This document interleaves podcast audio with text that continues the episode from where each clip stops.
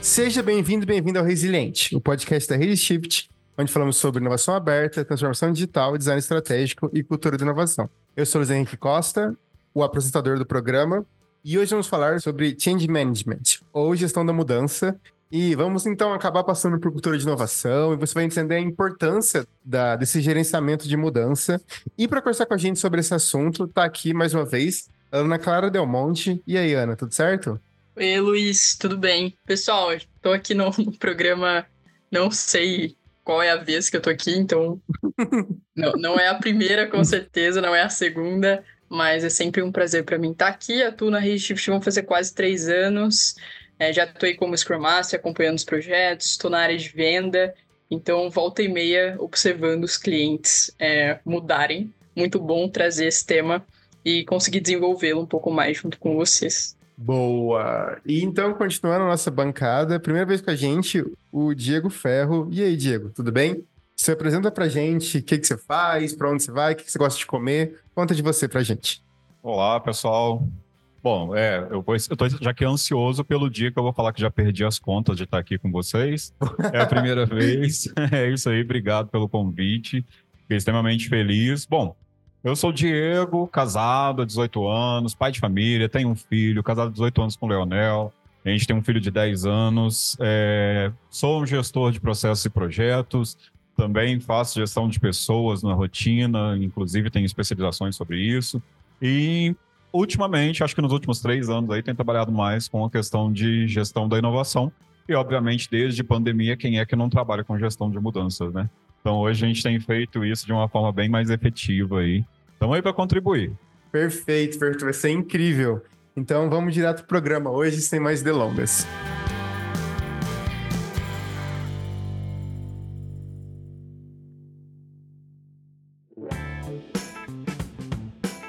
Bom, para começar então o papo, é, vou começar com você então, Ana. Bem rapidinho então, estamos aqui falando de gerenciamento de mudança, change management. Mas se fosse para explicar assim em um tweet, o que é gerenciamento de mudança?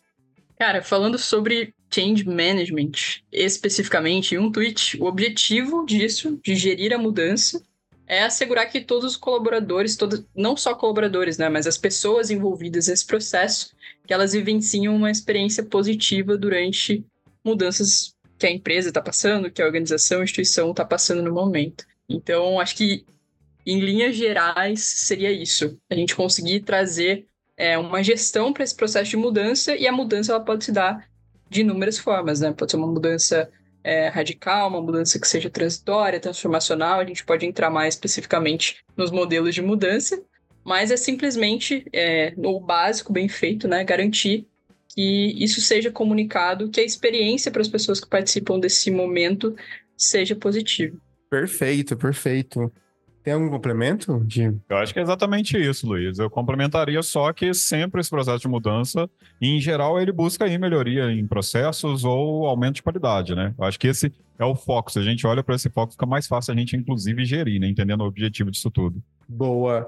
E daí, então, acho que cai para a segunda pergunta, que até você pode responder, então, para continuar, Diego. Como que funciona esse gerenciamento de mudança? Funcionamento de toda a questão de gerenciamento de mudança se dá principalmente por três focos, né? A gente vai ter uma infinidade de conceitos, tanto em livro quanto em artigos, enfim. É, mas acho que basicamente na prática a gente pode olhar para três pontos e a partir disso a gente consegue fazer uma boa gestão de mudança. Primeiro é o escopo dessa mudança. O que, que a gente quer mudar, né? O que, que vai ser mudado? Qual que é o conteúdo disso? A gente está falando de mudar a estrutura, a gente está falando de mudar um sistema organizacional, a gente está falando de mudar rotinas, processos. Acho que esse é um dos pontos para a gente sempre estar tá de olho.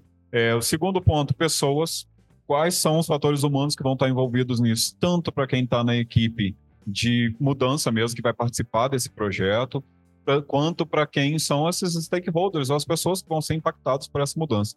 A gente precisa estar tá sempre de olho, eu acho que esse é o ponto principal é, a, a Ana acabou de falar ali sobre a questão dos colaboradores, enfim, eu acho que isso é um dos pontos principais aqui, mais complicados de lidar, inclusive.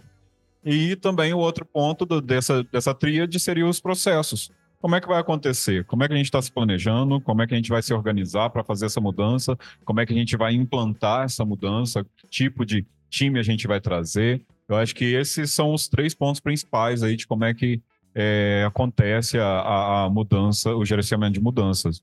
A gente está falando muito a palavra mudança no início do, do podcast, então acho que é bom até colocar exemplos de quais podem ser essas mudanças, né? No início eu trouxe que, poxa, uma mudança ela pode ser de desenvolvimento, por exemplo, que é uma mudança mais simples. Conforme você vai aumentando os modelos de mudança, aumenta consequentemente a complexidade. Então, primeiro básico aí, tipo de mudança que pode acontecer em uma organização, uma mudança de desenvolvimento. Ah, eu estou melhorando um processo específico, é, uma documentação vai mudar, é, a integração entre alguma área vai mudar. Isso é uma coisa que é mais simples, ao mesmo tempo tem que ter um processo de gestão da mudança também para que não haja muitos ruídos e nem que uma coisa simples se torne depois algo complexo, mas é um modelo de mudança mais é, menos complexo, enfim, mais simples. Uma mudança pode ser transitória, ou seja, é uma mudança que ela existe para resolver um, um, problema que acontece. E um grande exemplo de uma mudança transitória, que é um baque, né? E depois a empresa, a instituição, ela se acostuma, é um processo de M&A, por exemplo, uma fusão, aquisição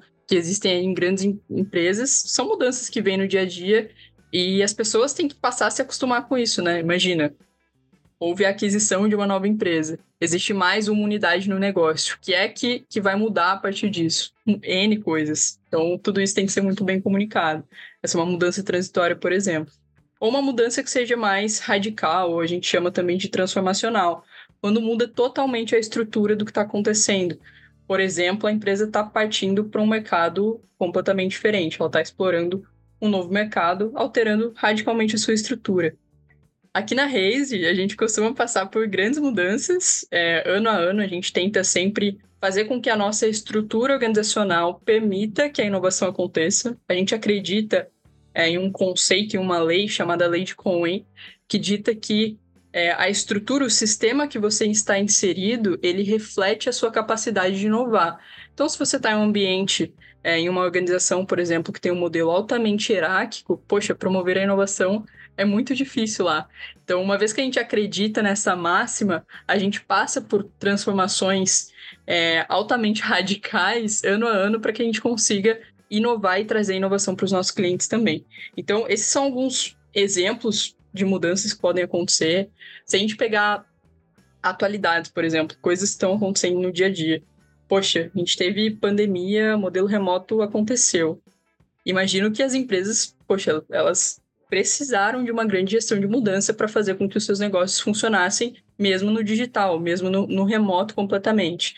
É, outros exemplos também, mercados que estão mudando completamente, que é o exemplo da, da mudança radical. Mercados que estão abrindo, energia, 2024. Não sei se o ouvinte sabe, mas o mercado livre de energia está abrindo aí, as pessoas agora podem escolher a sua quem vai fornecer energia. Então, uma mudança extremamente é, relevante para o contexto global que altera mercados. Então, é necessário também uma gestão de mudança em empresas é, que atuam nesse cenário. Ou então 5G que está chegando, altera ali toda a estrutura das empresas de telecom. Enfim, tem N exemplos que a gente pode citar e que são necessários que a gestão da mudança né, esteja ali presente e que colabore para que tudo funcione da melhor forma.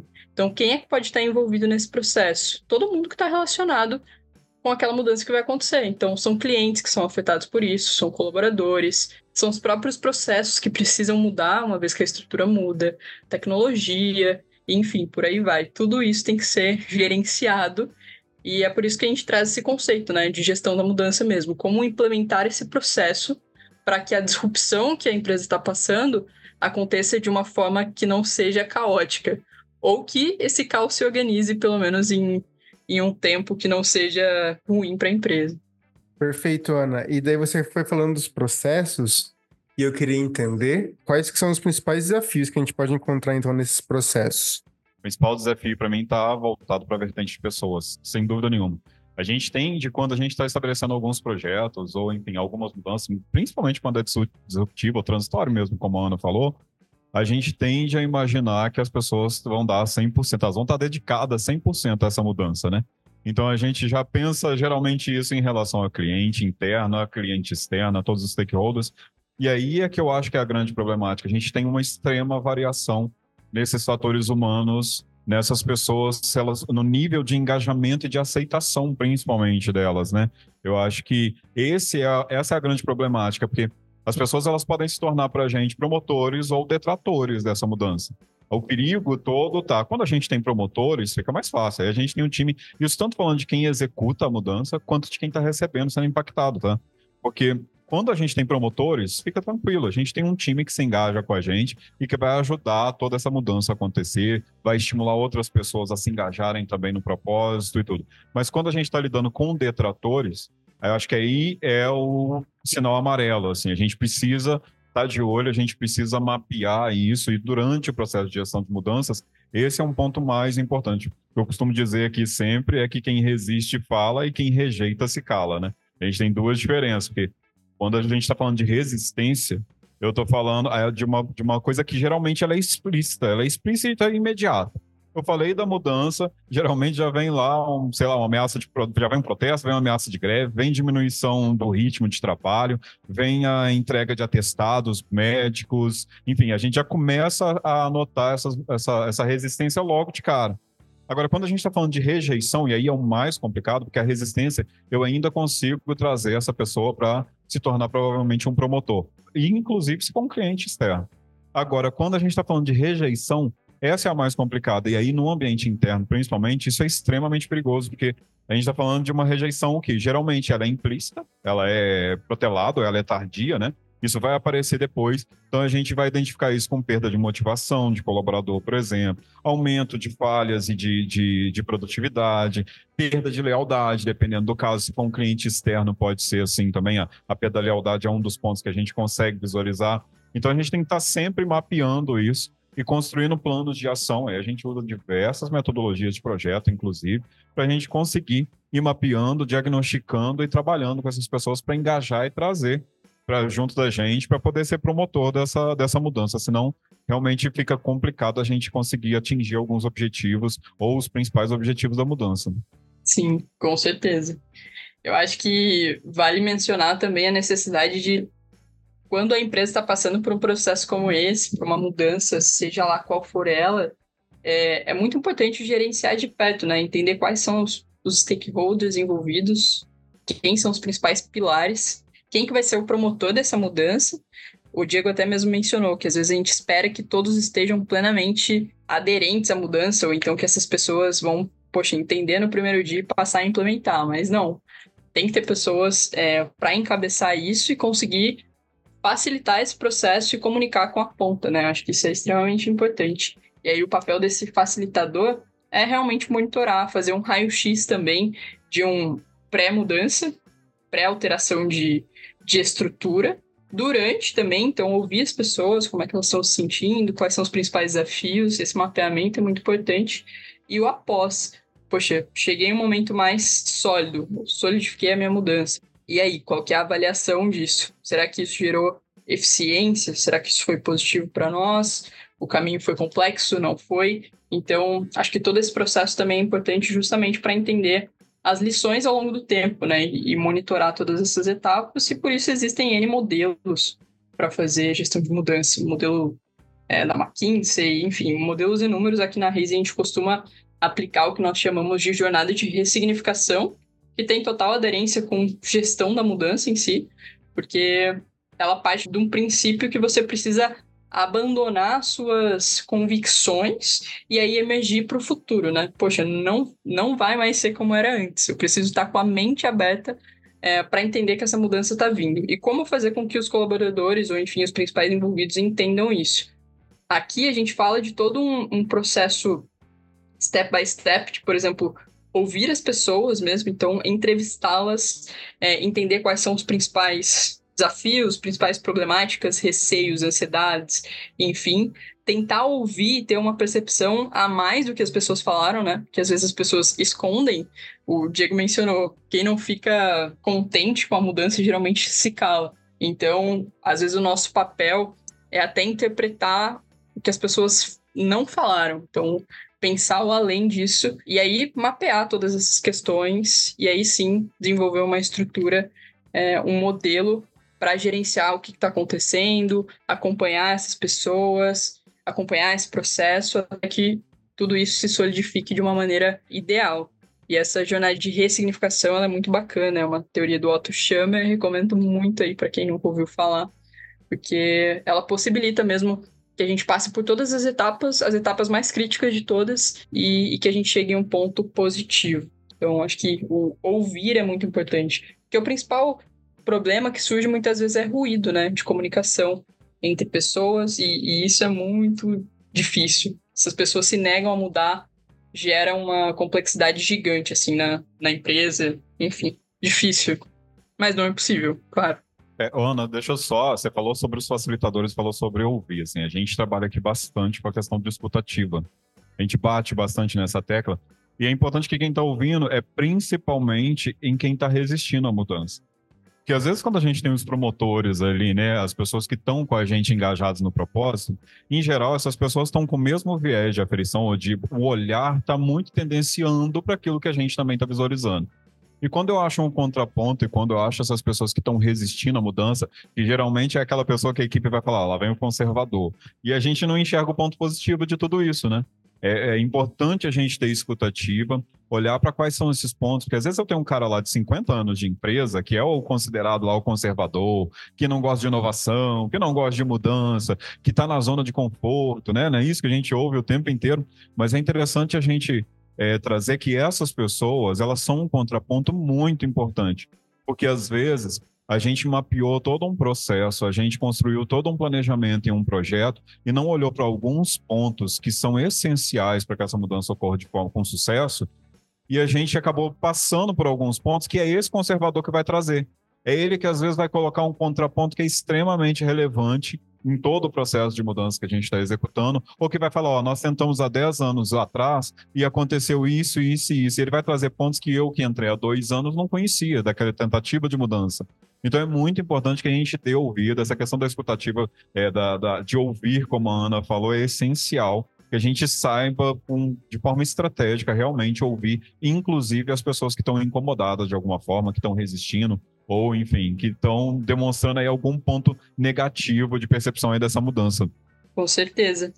E aí, trazendo, por exemplo, alguns modelos, né, além do, do ressignificação, por exemplo, é, existe um que chama Oito Etapas de Cota para Liderar Mudanças, que é um, um, modelo que, que ele vai trazer passos sequenciais mesmo, também, assim, de como que, que a gente tem que se envolver nesses processos e como fazer uma boa gestão da mudança que é, primeiro, criar um senso de urgência nas pessoas quanto à mudança, né? Porque para que elas criem aderência, eu acho que talvez o, o, principal é você conseguir convencer as pessoas que tem um problema acontecendo. Realmente, algo precisa mudar. Quais serão os impactos disso? O que a gente espera isso? Porque o que a gente vê muitas vezes são decisões extremamente top-down, né? Verticalizadas. Poxa, eu vi um, um problema aqui, vai ser isso que vai resolver e pronto. Não existe uma discussão, não existe um, um letramento em relação a isso com o público que vai ser é, envolvido nesse processo. Então, o primeiro passo seria criar um senso de urgência, ou seja, mostrar os problemas, enfim, tentar defender mesmo a sua, a sua opinião ou o que, o que é que vai mudar nesse caso. Construir uma coalização orientadora, então orientar as pessoas para o que é que vai acontecer, ser muito bem detalhista, né, e comunicar essas mudanças. Permitir que essa ação aconteça removendo barreiras, ou seja, removendo os impedimentos que possam acontecer, traçando os desafios, é, o que é que pode dar errado, e aí muitas vezes entra essa questão de ouvir o conservador, porque é ele que vai fazer perguntas que, meu Deus, vão quebrar o que você está pensando, vão fazer você pensar em coisas que, que você não havia pensado antes. Gerar vitórias de curto prazo, que eu diria que talvez seja o passo mais importante, porque um processo como esse, é, eu acho que existe uma ansiedade muito grande de, ok, vamos passar por uma mudança, quando é que a gente vai saber que isso foi efetivo, ou que, enfim, que houve eficiência, que a gente está em um momento bom. Eu acho que isso é muito complexo, então gerar vitórias de curto prazo ou pequenas metas é algo que estimula muitas pessoas, e envolvê-las nisso eu acho que é essencial e aí depois sustentar mesmo e instituir a mudança de fato, acelerá-la, né? Então esses oito passos eu gosto bastante porque ele sintetiza basicamente o que é esse processo, é, o que precisa ser feito, o que precisa ser prevenido. Comunicação tem muita relação com isso, como eu já mencionei, e o meu preferido é esse de gerar vitória de curto prazo. Eu acho que é realmente algo que estimula muitas pessoas. As pessoas são é, movidas por incentivos, né? Então, se você cria uma estrutura, uma condição que mostre para ela que aquilo está sendo efetivo de fato, que aquilo está dando certo, eu acho que é muito bom para gerar uma, enfim, um, um abandono do que estava acontecendo no passado e uma abertura das pessoas é, para elas verem, né, como aquela mudança tem sido realizadora ou, enfim, transformadora para a organização. Acho isso, isso é, é muito bacana. Quando a gente está fazendo mudança, a gente lida com um monte de gente que vem aí, os detratores, né, os que vem colocar empecilho. E aí, quando a gente traz algumas vitórias, mini vitórias ali, comemora, estabelece isso para o time, faz essas entregas, isso motiva o pessoal a continuar engajado junto com a gente, né? Isso é muito bacana, e um dos pontos principais, inclusive, aí da metodologia de Kotter é justamente a incorporação das mudanças. A gente precisa, no final, garantir de que isso tudo aconteceu realmente, de que isso se tornou processo. Se é uma empresa que descreve POP, que isso esteja no POP que esse pop seja transmitido para toda a equipe, para que a coisa aconteça lá nas pontas. Isso é extremamente relevante também, que é o, acho que é o último passo, se eu não me engano, do Cotter, que é justamente onde as empresas incorporam essas mudanças na cultura e elas acompanham, monitoram e validam isso, né? De que está acontecendo, de que em longo prazo, se isso precisa de ajuste, se não precisa. Sim, muito show. Eu lembrei de uma coisa aqui que não, não necessariamente está na teoria, mas que além de gerar vitórias de curto prazo, eu acho que uma coisa muito legal também, não sei se você já experienciou isso, Diego, Luiz, é comemorar as falhas também.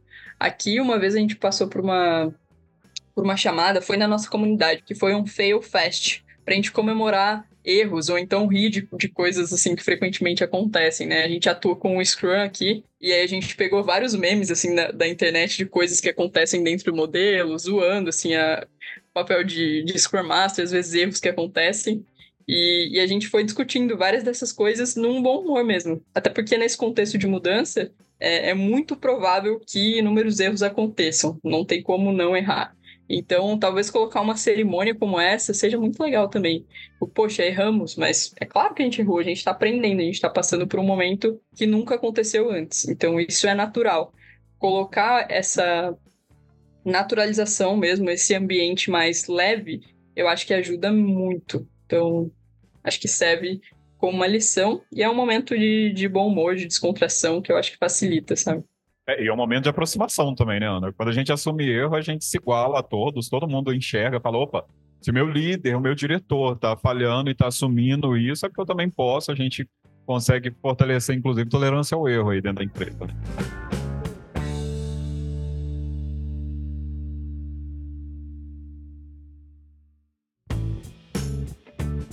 Não sei, Diego, eu acho que você podia trazer um pouquinho algum processo de mudança que você passou, que foi emblemático para você, porque eu estou na visão de quem executa, né? Mas e a visão de quem passa por isso, assim? Bom, eu, na verdade, nós estamos em um processo de mudança, é um processo de mudança de sistema, de ERP dentro da empresa. Então, assim, olha, trazer aqui gestão de mudança, justamente passando por isso, é tirar os cabelos, na verdade, né? Porque é justamente isso, são muitos parâmetros para serem analisados. Nós aqui, a gente está saindo de um fornecedor, indo para um outro que faz entregas bastante é, complexas em relação ao que a gente tinha. É, claro, é o que, falo, que a gente falou lá no início, né? Toda mudança e a gestão da, que a gente faz dessa mudança é buscando melhoria. Aqui a gente vai aumentando qualidade, trazendo mais entregas para os nossos colaboradores, principalmente, cliente final também, o usuário, mas também aqui a gente falando dos clientes internos principalmente, é, só que é realmente é, desafiador demais. A gente está passando por essa mudança, envolve toda a empresa, todo mundo é impactado. Estou falando aqui dos nossos 5 mil colaboradores, todos estão sendo impactados por essa alteração. Uns mais, outros menos. A gente tem um comitê, no nosso caso aqui, a gente executa um comitê, que ele tinha um encontro semanal, agora a gente faz esse encontro quinzenal, justamente para a gente tentar mitigar essas dores. A gente sabe que uma mudança de sistema geral causa muito impacto, né? Na, principalmente nas pontas. Pessoa que lançava uma nota fiscal em um sistema passou a lançar um em outro agora, tem uma curva de aprendizado. É, esse, por exemplo, é, o lançamento, o cadastro de um cliente, de um fornecedor ou mesmo de um produto, ele é muito mais complexo do que o outro. Por quê? Porque lá no final da cadeia, ele entrega já a parte contábil fiscal já pronta, o que o outro não fazia e tal. Então, até a gente conscientizar todas as pessoas sobre isso. O cara que às vezes só fazia lança, um lançamento de nota fiscal para poder acompanhar estoque para poder dar baixa em ou entrada ou baixa em um produto dentro do estoque e agora ele entender que o que ele faz de lançamento vai impactar lá no nosso, no nosso fiscal, vai impactar nos impostos que a gente paga no fim do ano, no início do ano, enfim.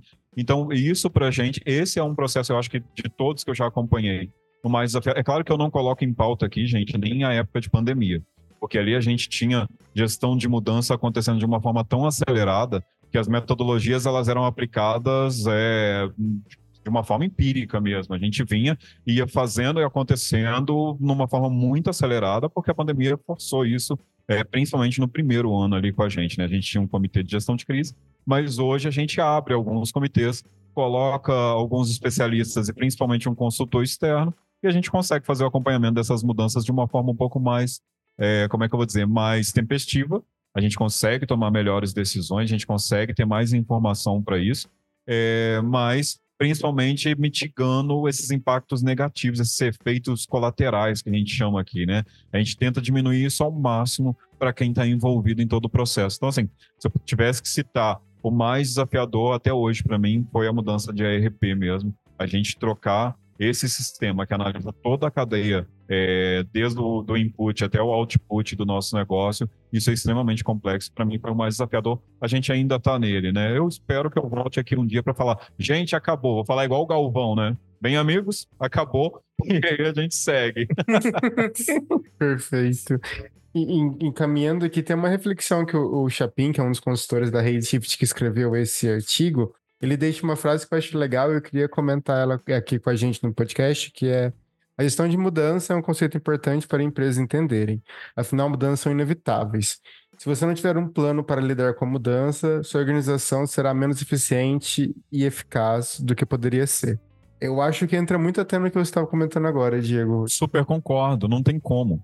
A gente, é, hoje, uma empresa imaginar que ela vai continuar atuando com os mesmos processos, com o mesmo público, com, em um mesmo mercado. O mercado, a Ana já trouxe, o mercado está se alterando a cada minuto, a cada segundo. A gente tem novos entrantes, a gente tem, enfim, gente com disrupção mesmo, enfim. Às vezes até não, não é, com disrupção, se a gente estiver falando de um ambiente muito regulado, como a gente tem algumas situações aqui, é, mas ainda assim com novos entrantes que trazem produtos, que trazem qualidades completamente inimagináveis um dia para a gente, né?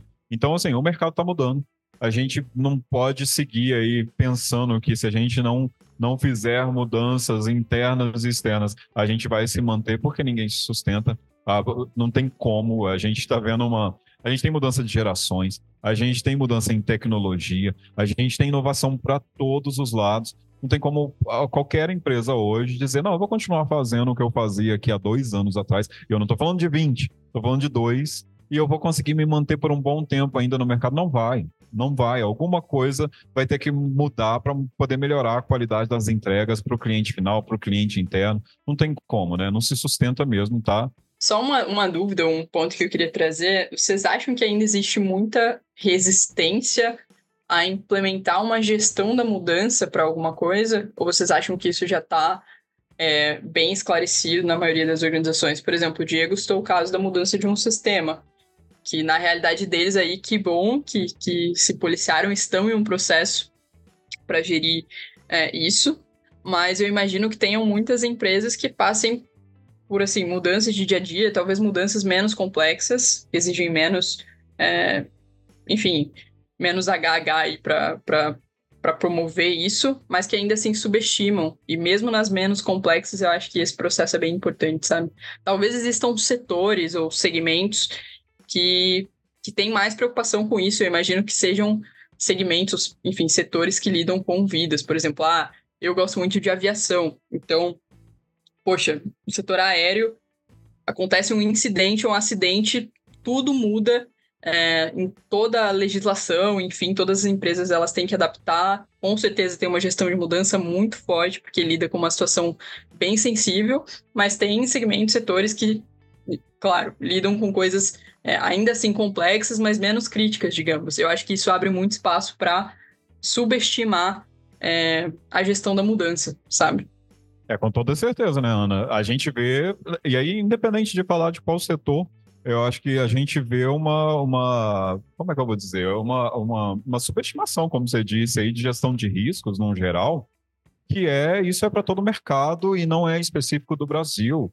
A gente tem aí vários estudos na construção civil, por exemplo, tanto no Brasil quanto na China, em países de primeiro mundo, em que isso é negligenciado, porque as pessoas realmente elas preferem lidar com o risco, se ele ocorrer, do que realmente fazer gestão. E aqui na gestão de mudanças é a mesma coisa. A gente tende a subestimar, achar que o impacto disso vai ser menor. Não vou longe a gente vai ter aí diversos projetos, provavelmente vocês encararam, entraram em quantos projetos no ano passado que estava previsto para ser executado e a gente parou ali em 70%, 80% e não deu continuidade. Isso acontece o tempo inteiro. Se a gente, fazendo gestão de mudança, já acaba cancelando, parando, travando alguns projetos pela metade. Imagina quem não faz, né? Quem não está olhando para isso. E um ponto importante para trazer também que eu acho que é a maioria das pessoas faz de forma empírica e não busca métodos realmente, como a Ana trouxe, trouxe Cotter ali, a gente tem um, é, um registro também que é o ADCAR, que é uma outra metodologia também que fortalece, bate em cinco pontos de sucesso da gestão de mudanças. A gente tem método aí de Robbins, por exemplo, que fala de oito pontos também para lidar com especificamente com a resistência às mudanças, e aí a gente falando desse principal desafio, que é o de pessoas. Então, assim, existem metodologias, elas estão postas aí, estão em livros, estão em artigos científicos, estão no Google, estão na inteligência artificial. Pergunta para o chat GPT, existe todo um passo a passo para fazer isso e garantir que esses impactos sejam pormenorizados, vamos colocar assim, né? O que não dá é realmente, Ana, para negligenciar e fazer isso de uma forma é, ainda seguir com esse modelo empírico, eu acho que já não, já não é mais o momento, né? Com certeza. É por isso que aqui, por exemplo, quando a gente está fazendo uma proposta, um, um projeto para clientes, esses projetos que nós executamos enquanto consultoria, eles são sempre a mudança que vai acontecer. Por exemplo, ah, se a gente está executando algo para planejamento estratégico, poxa, vamos mudar como é que uma empresa faz o seu planejamento estratégico. Talvez eles usem um modelo X e a gente passa para OKRs, por exemplo. Isso é a mudança. Estamos, estamos mudando. Nós estamos trabalhando na mudança. É, o que a organização tem que entender é que a gente também tem um trabalho no pós, né? Poxa, trabalhamos a mudança específico, agora a gente tem que fazer um acompanhamento para que isso vá para frente.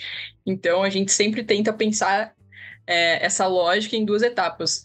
Vamos trabalhar a demanda, a mudança que vai acontecer, e depois talvez a gente aplicar algum modelo de trabalho, por exemplo, ressignificação, para fazer com o restante das pessoas que não necessariamente participaram é, completamente da etapa 1, que elas agora é, se eduquem no que é que aconteceu e de fato consigam aderir àquilo, entendam, enfim, compreendam e passem para frente. Então, quando chega é, demandas para a gente, nós sempre tentamos conscientizar as pessoas da necessidade dessas, dessas duas etapas, para que tudo flua, né? Senão a gente cria uma, é, uma expectativa muito grande que depois, quando, poxa, acabamos um, um, projeto, talvez não, não haja tanta aderência ou sequência. Eu acho que isso é algo muito passível de acontecer. Mas se a gente tem uma etapa de é, colocar isso na cultura da empresa em, em si, aí a gente já previne N N riscos, sabe? A gente já mitiga isso. Então, é algo bem relevante para nós. É, Ana, eu, enquanto cliente, Raise Shift, posso dizer que assim, um dos pontos que eu mais gosto do trabalho da Raise é justamente essa validação, né? É o que você falou do pós, para mim eu chamaria de validação. Apesar de vocês entregarem não só metodologia, falar sobre a mudança, entregar conceito, teoria, depois sempre vem algum exercício de validação de que aquilo foi assimilado. E isso é muito interessante volta lá naquele ponto de comunicação e de conscientização que você trouxe ali sobre gestão de mudanças, volta sobre pessoas, é a gente certificar que essas pessoas estão conscientes primeiro do que está acontecendo, depois de que elas assimilaram toda a informação que recebeu. E por último, aí sim, eu acho que vem esse pós realmente que a Reise faz de uma forma muito bacana, que é esse acompanhamento, falar, opa, isso gerou resultado, isso agregou valor para o seu negócio ou não? Ou a gente, não vou dizer que perdeu tempo, mas investiu tempo em alguma coisa que não deu resultado. A Reise traz isso de uma forma excepcional, já fica aqui até o, o feedback e o elogio para a equipe, que é muito bacana. Eu, que bom ouvir isso, hein? Isso é muito legal de ouvir. Valeu, Diego. A gente comentou que tem muita metodologia envolvida, a gente passou por cultura de inovação, a Ana falou de várias coisas de design estratégico. Foi incrível o Diego poder trazer pra gente como que tá acontecendo lá agora, lá dentro e isso é maravilhoso saber. E mais uma vez, Diego, a gente vai te chamar para você contar como terminou. vamos fazer uma parte 2 desse programa. Sim, ainda vamos chegar naquele dia que eu vou falar, já perdi as contas, né? Eu espero, hein? por favor, por favor. Mas é isso então, pessoal. A gente volta no próximo episódio com mais inovação. Tchau, tchau. Obrigado por quem ouviu até aqui.